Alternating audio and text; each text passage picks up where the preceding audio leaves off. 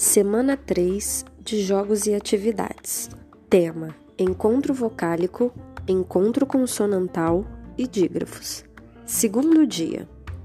Hoje você irá aprender um pouquinho mais sobre o encontro das consoantes. Veremos casos em que, após a separação de sílabas, as consoantes continuam juntinhas na mesma sílaba e, em outros casos, elas se separam. Assista a videoaula e faça suas anotações coloridas para memorizar as informações mais importantes. Em seguida, atividade. Nesta atividade, temos palavras com encontros consonantais. Preste bastante atenção e faça. Acabou a atividade da página, clique em próximo exercício até que você consiga chegar na última página. Boa sorte!